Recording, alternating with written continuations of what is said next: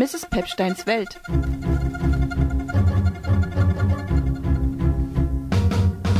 Ich schaut gern rum, wirklich um.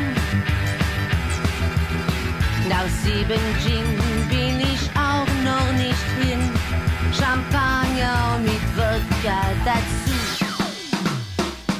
Das haut mich nicht um, aber Mrs. Pepsteins Welt. Genau, ich sitze jetzt hier mit Uschi Brüning im Kupfersaal. Äh, Frau Brüning, Sie sind ja in Leipzig aufgewachsen. Wie ist es denn heute für Sie in Leipzig zu sein? Ja, muss ich immer ein bisschen stocken, weil mir die Frage öfter gestellt wird. Und ich muss sagen, also ich habe so eine große Beziehung zu Leipzig nicht mehr. Die Mutti lebt nicht mehr, meine Wallfahrtsstation, also die Wohnung gibt's nicht mehr, abgerissen. Und ich habe mich dann eigentlich seelisch mehr in Berlin eingerichtet. Ja. Was ist Ihre letzte Erinnerung an Leipzig? Naja, die vielen Auftritte, die ich hier in Leipzig gemacht habe, natürlich kommt da die Erinnerung hoch und äh, die ist eben nicht schön, weil eben nichts mehr ist, wie es mal war. Ne? Und äh, insofern, also die letzte Erinnerung war äh, in Leipzig mit mit dem MDR eine Fernsehproduktion und das war eigentlich sehr schön, aber das ist ein anderes Leben. Es ist Leipzig ist für mich eine neue Stadt sozusagen. Ja. Ja, ich meine, ich lebe seit über 20 Jahren hier und selbst in den 20 Jahren hat sich schon irre viel verändert. Das kann ich mir vorstellen, dass es dann für Sie noch viel krasser sein muss. Ähm, in diesem Jahr ist ja Ihre Biografie, so wie ich, äh, erschienen oder veröffentlicht worden. Sie schreiben da am Anfang gleich, dass Sie eigentlich gar nicht schreiben wollten oder die eigentlich gar nicht schreiben wollten. Warum haben Sie es dann doch getan? Also es ist so, früher habe ich mir eingebildet, ich könnte schreiben. Dann habe ich es probiert und dann habe ich festgestellt, nee, ich kann es nicht. Also das ist doch schon, gehört doch schon ein bisschen mehr dazu, als dass man einfach berichtet in alltäglicher Sprache. Ja, dann bin der, der Verlag an mich herangetreten und äh, im Verlag freie, äh, gibt's die freie Mitarbeiterin äh, Christa Schädlich meine Co-Autorin und die hat das dann in die Hand genommen und außerdem hat Krug ja immer gestichelt von der Seite, nun schreib doch mal und ja, und als das alles so zusammenkam, dachte ich, na Gott, dann machst du es eben, ne? Hast ja und dann ging es irgendwie doch. Dann ging es irgendwie doch, doch schon. Und äh, na, wenn man erstmal dabei ist, ne, da ist man dabei, dann zieht es einen regelrecht rein in den Stoff. Ja. Wir sind jetzt hier gerade auf so einer Veranstaltung, wo es auch um die Archivierung von Frauengeschichte geht. Inwiefern denken Sie, ist so ein Buch wie Ihres, wo eine Musikerin auch, also es geht natürlich nicht nur ums Musikmachen, aber schon zum großen Teil, wie wichtig ist, dass es solche Bücher gibt, einfach auch für junge Musikerinnen heute oder auch Weggefährtinnen? Na, ich denke, das dient mehr dem Vergleich und der Kenntnisnahme der Information. Äh, in die Geschichte wird es nicht eingehen, aber es ist immerhin interessant. Äh, ich bin eine andere Generation, wie ich schon sagte, was da so passierte und wir beziehen ja auch die DDR und das, was wir in der DDR erlebt haben, mit rein. Und das ist dann schon eine kleine Dokumentation und ich denke, das, das könnte doch noch interessant sein, auch für die Nachgeborenen. Ja. Na, was ich besonders eindrücklich finde, ist, wenn Sie schildern, wie das war, auch als Frau mit den ganzen Männern unterwegs gewesen zu sein. Sie waren ja fast ausschließlich immer mit Musikern unterwegs. Wie ist es Ihnen da so gegangen oder ja, wie war das so? Ja, das war sehr schwierig und ich äh, neigte immer dazu, mich anzupassen aus Harmoniebedürfnis. Und es war äh, schon schwierig, weil das Verständnis der Männer für Frauen existierte nicht so sehr vielleicht der eigenen Frau gegenüber, aber ich war eben ziemlich robust und dann, äh, dann erfährt man eben keine äh, Fürsorge oder sowas. Ne? Und es war manchmal schon schwer, aber äh, wenn ich jetzt nicht hätte sehen können, hätte ich das gar nicht durchgestanden. Also mich hat gerettet, dass ich einigermaßen sehen konnte und mich dadurch durchsetzen konnte. Und ja, einfach man, man macht's und schafft's. So war das. Nicht nur schlechte Erlebnisse. Es gibt wundervolle Musiker und jetzt erst recht. Und äh, also sie haben mich auch geprägt und gefördert in, im Zusammenspiel mit ihnen. Äh, gleich sei genannt an erster Stelle mein Mann Ernst Ludwig Petrowski. Und also das, da gab es auch sehr gute Beispiele. Also ich, ich möchte eigentlich nicht, dass nur das Negative kommt, aber manchmal klingt es im Buch so, das muss ich zugeben, ja. Ähm, und gleichzeitig waren auch nicht so viele Musikerinnen oder Sängerinnen oder sowas in ihrer Umgebung am Start, wie man heute neudeutsch sagt.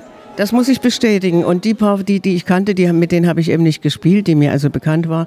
Und es hat sich einfach nicht ergeben. Nicht? Und ich habe zwar mal ein großes Festival, Frauenfestival mitgemacht, darüber habe ich auch berichtet.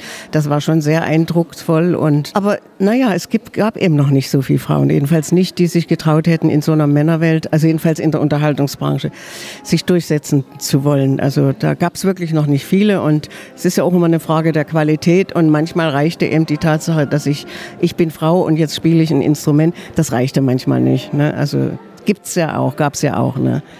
Können Sie mir noch erzählen, wie es dazu gekommen ist, dass Sie Musikerin geworden sind? Sie beschreiben in dem Buch, dass immer das Singen für Sie so ein Überlebensmittel, sage ich jetzt mal, auch war. Ähm, wie kam es dann schlussendlich dazu, dass Sie professionelle Musikerin wurden? Das waren Sie ja auch erstmal nicht so ganz, ne?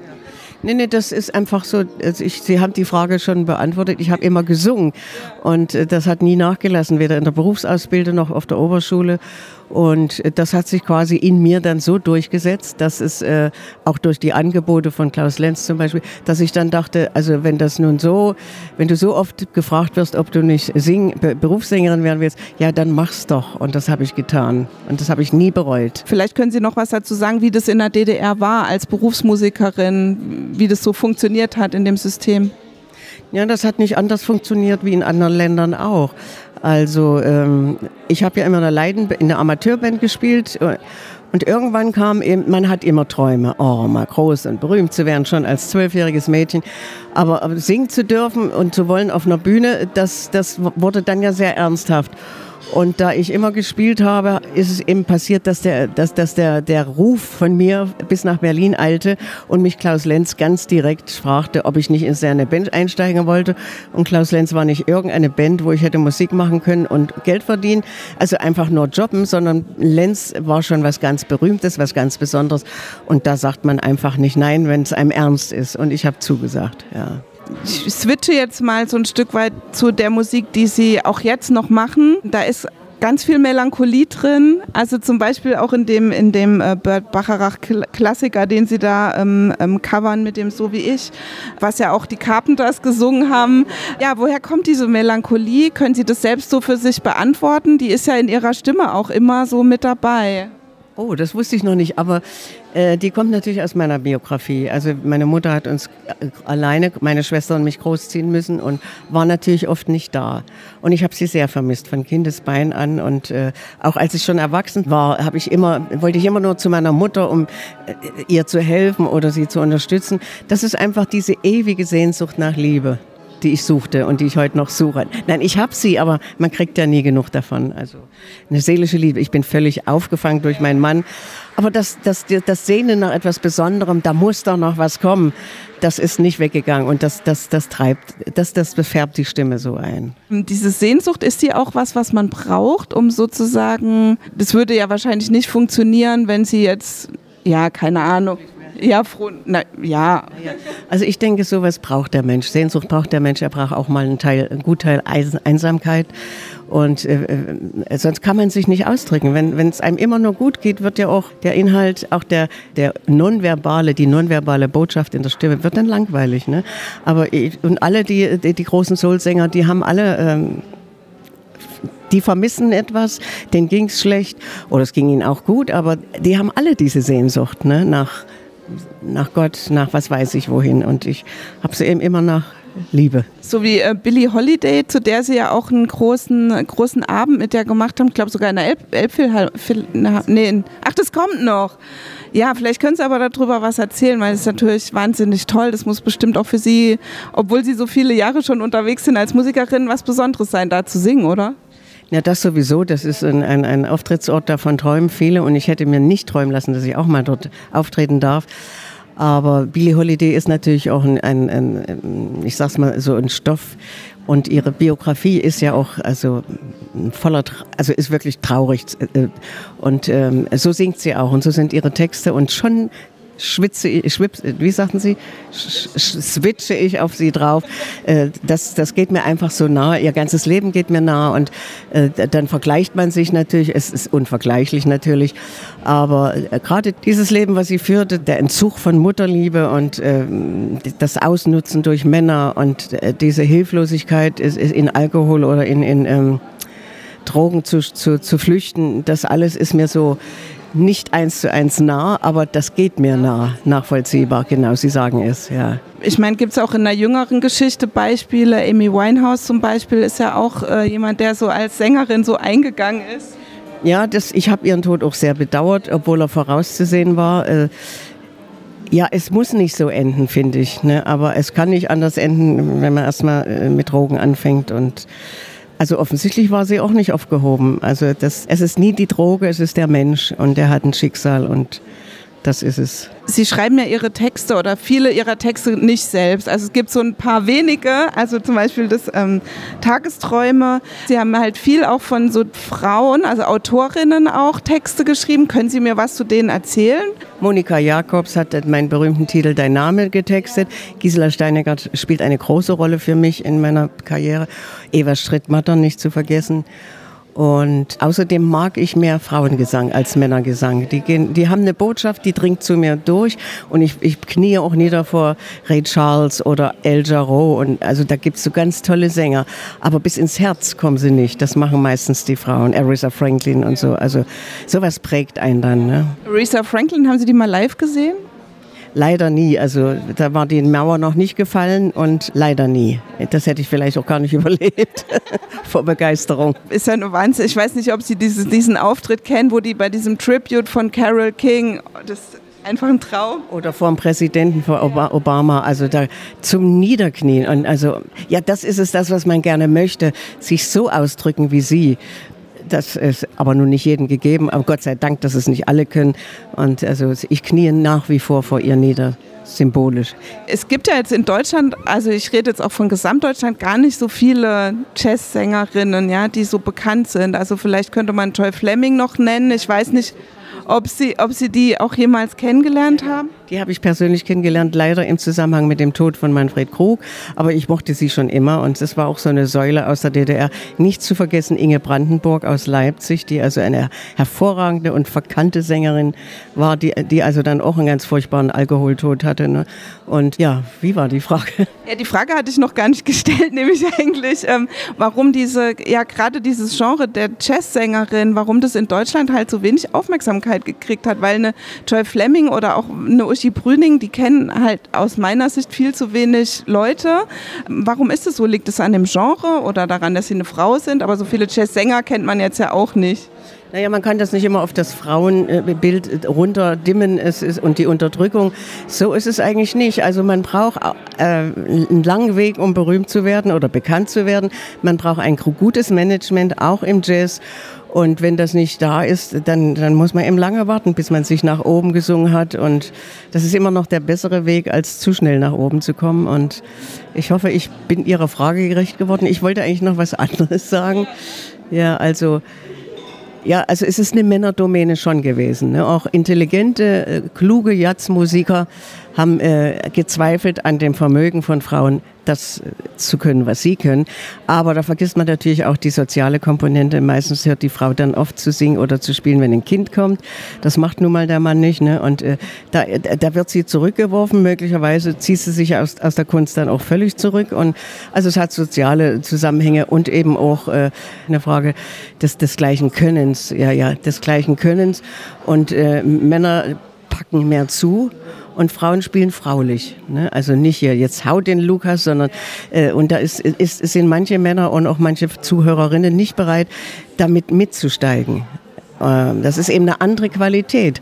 Und die ist nicht, nicht immer laut, wie die Männer es sind. Und daran liegt das unter anderem, denke ich mir. Aber dann heißt es auch, dass Frauen sich wahrscheinlich da mehr, also dass sie da mehr einbringen mussten auch als Männer, oder? Naja, ich meine, man wird ja in so einer Umgebung mit, äh, mit Männern wird man auch ein bisschen äh, burschikoser, robuster, ne? Und äh, traut sich eben den Mund aufzumachen, weil es gar nicht anders geht. Man kann sich nicht in sich hineinsingen, sondern muss aus sich heraus singen. Und das habe ich dann immerhin äh, äh, bei der Männerdomäne und aber wiederum auch durch meinen Mann gelernt. Ja. Weil Sie vielleicht auch so Unterstützer hatten wie Manfred Krug jetzt zum Beispiel und Ihren Mann auch. Genau, das waren meine zwei Hauptmänner. ich habe von Manfred Krug sehr viel gelernt, noch mehr aber von meinem Mann, der ihm, der ihm ins Horn bläst. So muss man das machen. Man muss nicht zurück und, und, und, und schüchtern. Hau den Ton raus und das habe ich gelernt. Und das ist gut so. Es war jetzt auch gar nicht so dieses, ich zeig dir, wie es geht, sondern eher auf Augenhöhe. Genau, das war's. Ja, ja, ja, ja ein Stück weit haben sie ja auch in, in Richtung Schlager Sachen gemacht in der DDR. Ne? Ähm, Künstlerin wie Katja Epstein zum Beispiel, die will da ja nicht drauf reduziert werden, hat ja auch viel Chanson, die hat ja auch viel politisches Lied und so gemacht. Wie sind Sie mit dem Schlager, mit Ihrer Schlager, na, man kann gar nicht sagen Schlager-Vergangenheit, weil bei Ihnen ist es auch, finde ich, ein Stück weit fließend, ne? Genau. Also ich würde nicht sagen, dass man mich reduzieren würde auf die, ich würde mich nicht reduzieren lassen, weil Schlager gehört auch zu meiner Karriere, zu meinem Leben, zu meinem Empfinden. Und ich mache ja heute noch, wenn man so will, äh, schöne Lieder. Ne? Und zum Beispiel ein wunderbares Programm mit dem Leipziger Pianisten Stefan König, Herzenslieder. Da singen wir also alte Rockstandards von DDR-Rockgruppen und so. Und das ist also zu Herzen gehend. Also ich mache immer sowas. Ich will mich nicht auf irgendein Genre festlegen las wollen, lassen, ja, und jetzt ist auch ein weites Feld und Unterhaltung ist auch ein weites Feld und irgendwo treffen die Unterhaltung und Jazz auch mal zusammen. Und da, da darf man nicht puritanisch sein oder pur, Purist. Äh, man muss, Musik ist Musik, mein Gott. Ne? Genau, und es muss halt gefallen irgendwie, ne? oder jemanden ins Herz treffen. So ist es. Es muss direkt kommen, ja. Über Tagesträume haben wir jetzt, das haben wir nur kurz angesprochen, aber ich würde gerne noch was über den Text wissen, wie der entstanden ist, weil das äh, beschreibt ja auch so einen Tagtraum. Ja, viele können das gar nicht als Tagtraum entziffern. Die denken, was, erzählt sie denn? Der ist einfach zu einfach, ne?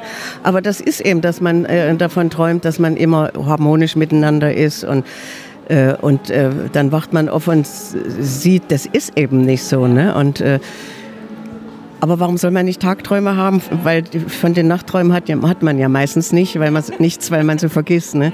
Also ja, ich wollte einfach nur, es war einfach, also dem passte es zu der Musik und Luden hat gesagt, Mensch, lass uns das doch mal singen versuch's doch mal. Und da fehlte eben ein Text und einen Texter hatte ich nicht zur Hand. Und dachte ich, na ja, versuch's es mal. Es ist einfach so einfach der Text, wie das Leben manchmal ist, auch wenn das nicht jeder gleich so erkennt. Warum ähm, haben Sie nicht mehr selbst getextet? Können Sie das jetzt so im Rückblick sagen? Das ist wie wenn man manchmal einen Artikel schreiben soll oder jemanden äh, beschreiben. Äh, das kommt oder es kommt nicht. Und ich kann mich nicht als, äh, ich, ich fühle mich nicht talentiert genug. Das muss, das, Liebe war im Spiel. da kommt es von alleine. zu der Auswahl für Ihre Programme und den Liedern würde ich gerne noch was wissen. Also wie, wie kommen Sie auf welche Lieder? Warum wählen Sie was aus? Äh, wie ist die Geschichte da mit Billie Holiday jetzt entstanden? Das würde mich noch interessieren. Ich habe da Glück, ich musste mich da gar nicht zu Hause an den Schreibtisch setzen und überlegen, sondern das sind immer Frage, Fragen der Anforderung. Der Stefan König, für den habe ich, wir haben zusammen das am Fenster gemacht von City und dann kam ihm die Idee, lass uns doch mal eine ganze Liste von solchen Stücken machen. Und bei Billy Holiday hat der, äh, das Management, also äh, Jatzwerkstatt Berlin, Uli Blobel, hat mich gefragt, willst du das nicht machen? Und da dachte ich, ja, warum denn nicht? Und so kommt das bei mir meist äh, äh zustande. Dann äh, fragt man mich, fordert mich heraus und diese Herausforderung nehme ich natürlich liebend an. Und sowas ist hier auch mit dem Buch. Das war eine Herausforderung und äh, die Rechnungen sind bislang alle aufgegangen. Sie sind ja jetzt schon auch länger, sag ich mal, im Musikgeschäft unterwegs, kann man so sagen. Ja, wie, wie stellen Sie sich das vor jetzt in den nächsten zehn Jahren? Geht es weiter mit Konzerten oder auch mit Lesungen oder so? Wie, wie sind Ihre Träume da, Ihre, Tag, Ihre aktuellen Träume für die Zukunft? Der Erfolg über, überrollt mich sozusagen jetzt, also so, dass ich den Anforderungen äh, erstmal genüge und wer, wenn man mich will, gehe ich hin. Und ich komme gar nicht zum Träumen. Also ich, der, der eigentliche Traum ist, gesund zu bleiben und dass alles, was ich mache in der Vielfältigkeit, dass ich das noch so lange wie möglich machen kann. Das ist, und der Traum ist schon sehr anspruchsvoll und mehr kann ich mir nicht wünschen fast zum Schluss jetzt, Sie sind ja jetzt auf einer feministischen Veranstaltung eingeladen. Ähm, wie sehr sind Sie mit dem Thema Feminismus eigentlich verbunden? Also ist das was, was so äh, in der Lebensentwicklung eher später kam, so im Rückblick auf etwas, oder haben Sie da schon früh Berührungspunkte gehabt? Naja, schon äh, nicht, dass ich es politisch hätte auslegen oder erklären können. Diese Ungerechtigkeit zwischen Mann und Frau habe ich ja in der eigenen Familie mit erfüllen müssen, denn meine Mutter ohne Mann galt gar nichts. Ne? Und für mich ist es selbstverständlich, dass eine Frau dasselbe darf äh, wie ein Mann. Und da, da habe ich noch gar keine politischen Hintergedanken, obwohl es ein hochpolitisches Thema ist. Also das gehört mit zu meinem Leben. Das, äh, also ich will nicht sagen, der Feminismus gehört zu meinem Leben, aber die Tatsache, dass es Frauen gibt und dass die ihren Mann stehen, nee, die stehen ihre Frau eben, ne? Das ist für mich selbstverständlich und äh, ich finde es auch gut, dass, das, dass sie selbst dafür kämpfen und ja, ich bin dabei. Sehr schön, das finde ich gut. Ähm, in dem Sinne, ich finde es immer wichtig, dass man so Erfahrungen auch teilt. Ähm, in dem Sinne würde ich mir jetzt gerne zum Schluss noch wünschen, dass Sie ähm, ja für gesungen. Nein, nein, nein, wollte ich auch gar nicht. Äh, nee, ich wollte einen Tipp für junge Musikerinnen. Also was würden Sie denen so mit auf den Weg geben, ähm, ja, um in dem Business auch zu bestehen? Ich meine, das ist bei Ihnen auch in den letzten Jahrzehnten wahrscheinlich immer mal auch hoch und tief und mal anders und mal schlechter und mal besser gewesen. Aber was würden Sie so für einen Tipp mit auf den Weg geben? Eigentlich habe ich jetzt als, als, sagen wir mal in Anführungsstrichen, alte Frau den Jungen gar nichts zu sagen. Die sind mir weit voraus. Äh, die Zeit ist kurzlebig, die Musik, äh, die Styles ändern sich von Tag zu Tag, wenn man so will. Und wichtig ist äh, an sich glauben, das, was man will, auch wirklich durchziehen. Und die werden es schon machen. Die brauchen uns jetzt nicht mehr. Und hören, was hören Sie selbst für Musik? Jazzmusik sehr viel und ähm, sehr viel Musik aus dem Radio oder so höre ich gar nicht und zum Plattenauflegen komme ich auch gar nicht. Also ich bin zum Teil auch wirklich ein Konsument wie jeder andere, aber wenn ich Musik äh, höre, dann schon Jazz. Vielen, vielen Dank, Frau Brüning. Sehr gerne. Ich danke für die akustische Einladung. Das war mein Interview mit Uschi Brüning, das ich im Juni 2019 im Rahmen der feministischen Sommeruni in Leipzig aufgenommen habe. Konzerttermine von Uschi Brüning findet ihr auf der Seite kv-events.de und ihr Buch So wie ich ist Anfang 2019 bereits erschienen und absolut lohnenswert zu lesen. Mein Name ist Mrs. Pepstein. Vielen Dank, dass ihr diesen Podcast euch angehört habt.